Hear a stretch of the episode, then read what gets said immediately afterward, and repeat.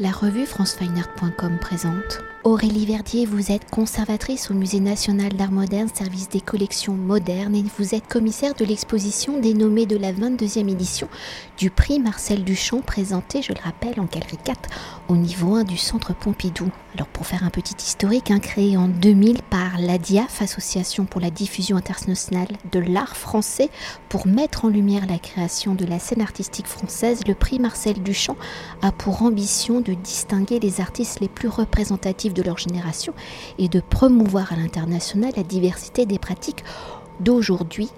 à l'œuvre en France. Alors dans son déroulé, les quatre artistes nommés pour le prix sont sélectionnés par un comité de collectionneurs de la DIAF qui seront défendus par un rapporteur lors du jury renouvelé chaque année constitué de collectionneurs et de directeurs de grandes institutions françaises et étrangères où le lauréat sera nommé cette année le 17 octobre 2022. Alors pour cette 22e édition, les quatre artistes nommés pour le prix Marcel Duchamp sont Julia Andreani, Ivan Argot, Philippe de Croza et Mimosa Où, comme chaque année depuis 2016, les quatre artistes nommés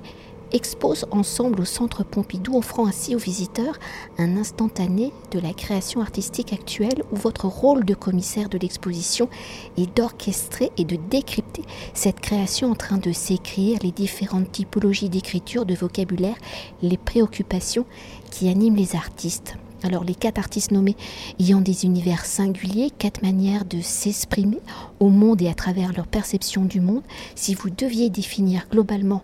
la 22e édition du prix Marcel Duchamp, comment le feriez-vous? Quels sont les mots, les vocabulaires qui sont à même de décrire au mieux la matérialité des préoccupations des artistes nommés? Pour faire, en trois mots, une synthèse du prix 2022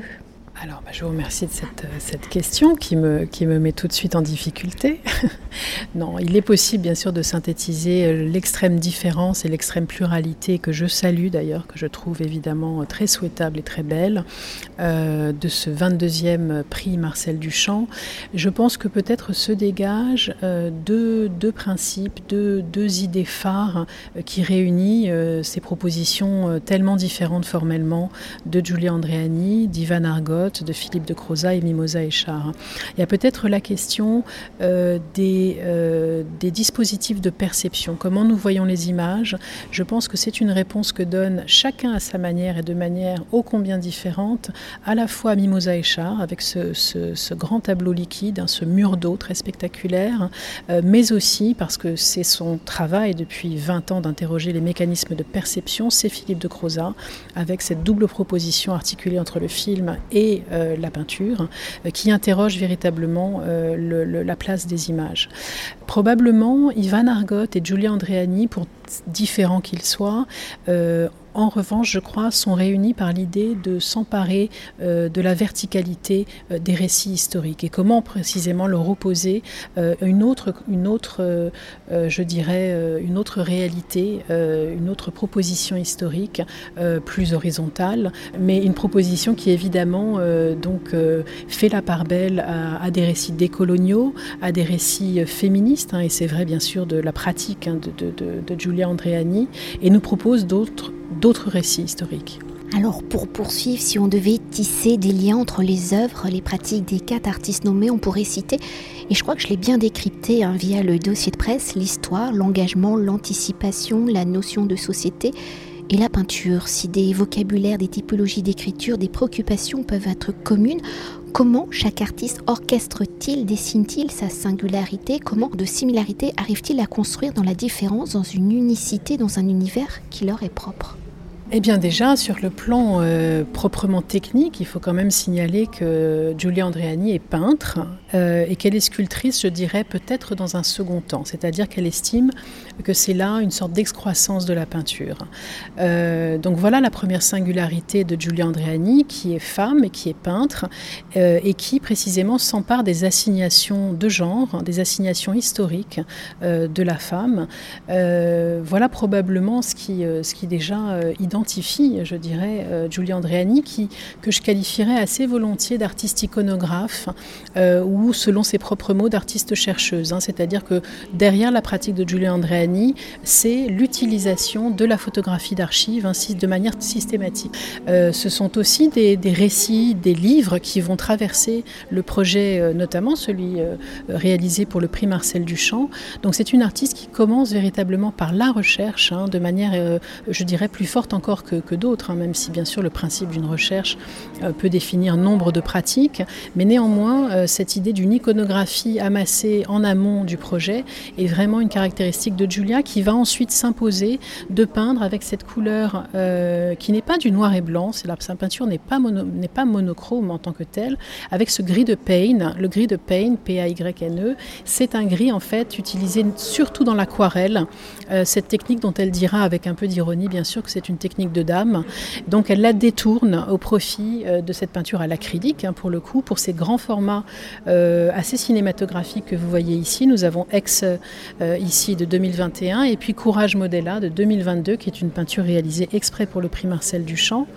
si l'on se retourne, nous avons ce petit format là aussi qui représente en fait ce portrait d'enfant hein, dont on saura ensuite euh, qu'il est le portrait d'un dictateur aujourd'hui, euh, par ailleurs, euh, extrêmement dans, les feux de l'actualité. Cette trilogie de, formats qu'elle va appeler bourgeois, hein, ces formats bourgeois, sont des portraits, si l'on commence par la gauche, de Suzanne Duchamp, hein, la, sœur d'un célèbre artiste qu'on ne, nommera pas, mais aussi la sœur dans une fratrie de peintres, hein, d'une une fratrie d'artistes, qui aura nécessairement aussi éclipsé son propre destin d'artiste qu'elle est. Euh, Mayakovsky au centre, hein, euh, dans cette vision romantique et presque travestie. C'est d'ailleurs l'une des thématiques de ces trois peintures hein, que de, euh, finalement d'embrasser cette thématique du travestissement. C'est Mayakovsky pas comme on l'attend, hein, pas cette vision viriliste qu'on attend, du futuriste qu'il est, du poète expérimental qu'il est. Et puis le monument, la question du monument qu'elle oppose à la fragilité des sculptures en verre de Murano. ce Balzac extrêmement connu, cette figuration photographique de Balzac par les frères Bisson.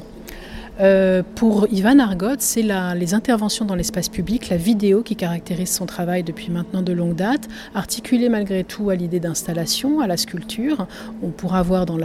l'espace qu'il occupe, dans la galerie 4, euh, c'est très très spectaculaire je trouve et invitant euh, obélisques démembrés qui sont autant de coussins sur lesquels s'asseoir pour regarder les trois films qu'il a, réalisés. le premier s'intitule Au revoir Gallieni, c'est une, une action réalisé euh, Place Vauban à Paris avec la complicité de Françoise Vergès. Et c'est un film qui, euh, qui montre en fait le déboulonnement fictif euh, de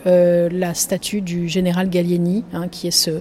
ce, général qui s'était illustré pendant la Première Guerre mondiale par les taxis de la Marne, mais qui, quelques décennies plus tôt, avait aussi été un administrateur colonial, théoricien des, des, races, et qui avait été l'auteur hein, de, de massacres absolument absolument considérable euh, à Madagascar, au Soudan notamment. Donc ça c'est un premier film, euh, Au revoir Gallieni, hein, qui utilise la fiction, je dirais, ludique euh, pour mobiliser les consciences aussi, hein, pour, pour qu'on repense à ces places qu'on ne voit plus euh, auquel on ne fait plus attention.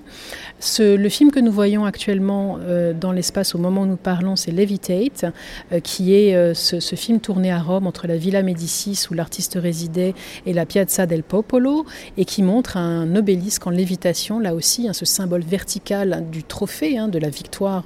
je dirais une histoire des vainqueurs, hein, clairement, qui, qui lévite comme ça de manière surnaturelle et très belle et très magique dans la ville de Rome pour euh, aboutir à la Villa Médicis et se briser en cours de route, ce qui est évidemment un événement qui était imprévu et en même temps très beau aussi euh, dans, le film d'Ivan. Euh, le troisième film, enfin, et j'en terminerai sur Ivan ainsi, c'est un film tourné à Madrid, il s'intitule Paseo, et là c'est la, statue de Christophe Colomb, cette figure historique célébrée les 12 octobre, dans la, qui est jour national hein, en Espagne, jour, jour des races, disait-on, jusqu'à il n'y a pas si longtemps en fait, cette fête nationale été nommée ainsi. C'est sous Franco euh, qu'elle qu'elle qu'elle deviendra le jour de l'hispanité. Et là, c'est la statue, la réplique à l'échelle E1 de la statue de Christophe Colomb qui est baladée, je dirais, à travers la ville, au, grand, évidemment, au grand, au grand étonnement hein, des, Madrilènes qui, sont témoins de, cette scène. Mimosa Echar a donc réalisé cette, magnifique, très spectaculaire, je crois, mur aquatique, hein, ce, grand tableau liquide. Elle est depuis longtemps fascinée hein, par ces objets architecturaux un peu que sont ces murs d'eau qu'on trouve dans l'architecture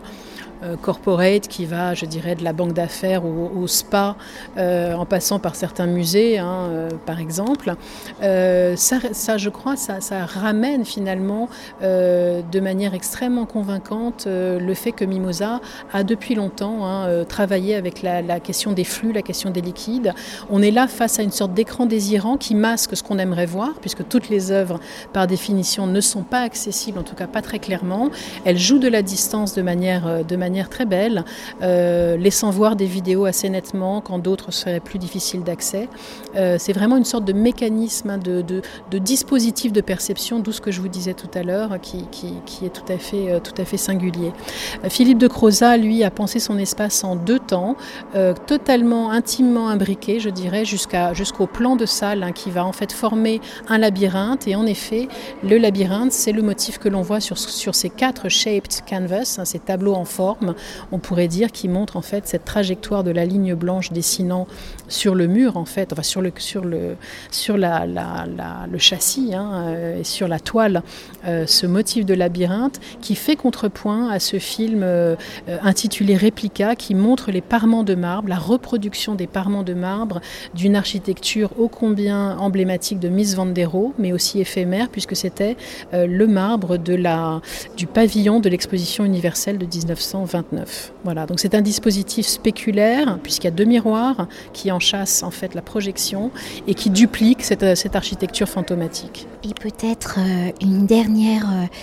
question, on vient de tirer les lignes, hein, faire euh, des généralités, des correspondances entre les œuvres des quatre artistes nommés. Vous venez de décrire justement leur installation, mini-exposition à présenter pour le prix Marcel Duchamp dans sa 22e édition. Mais Comment ces propositions euh, originales hein, sont-elles la continuité de leur recherche plastique Alors continuité et puis aussi peut-être euh, passage à autre chose. Hein. Je pense que par exemple pour Mimosa et Char, c'est vraiment euh, à la fois euh, extrêmement intéressant de voir comment ça s'inscrit dans des problématiques anciennes et en même temps comment elle donne une autre dimension, une dimension plus proprement architecturale à son travail que je trouve, que je trouve tout à fait singulier. pour Julia dont on parle à l'instant, puisque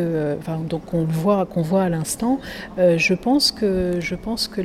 sa peinture, hein, en réalité, est le fruit d'une extrême continuité d'un projet hein, sur le long cours. Euh, peut-être cette, nouvelle série que je n'ai pas nommée, mais ces trois formats dits bourgeois, euh, qui s'intitule T'aimes pas ça la peinture, l'engage probablement un peu comme des peintures programmatiques, hein, en quelque sorte, vers d'autres directions. Philippe de Croza, je pense, a, vraiment une pratique d'une extrême d'une extrême continuité. C'est vraiment un projet, je dirais, euh, quand on regarde les pièces qui ont 20 ans de Philippe de Croza, on s'aperçoit déjà à quel point il, a, avait trouvé euh, son, à la fois son, vocabulaire formel, mais aussi vraiment la conceptualisation de cet univers comme ça perceptif, optique, très complexe et très, beau. je crois que sa proposition pour le prix Marcel Duchamp est à la fois entièrement neuve et au fond, elle, elle, elle s'inscrit vraiment dans un projet d'une grande, grande Euh, et puis Van Argot aussi peut-être évolue vers d'autres questionnements, d'autres problématiques euh, euh, sur lesquelles d'ailleurs je voudrais ajouter qu'il organise trois rencontres hein, au sein de l'espace, renouant avec ce qu'il a toujours aimé faire, qui est vraiment d'instaurer une conversation, véritablement une agora publique hein, au sein de, de son travail.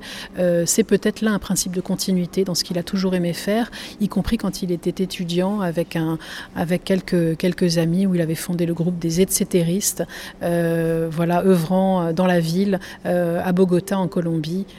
pour précisément dialoguer avec, avec les gens, déjà. Merci. Je vous en prie. Cet entretien a été réalisé par franceweiner.com.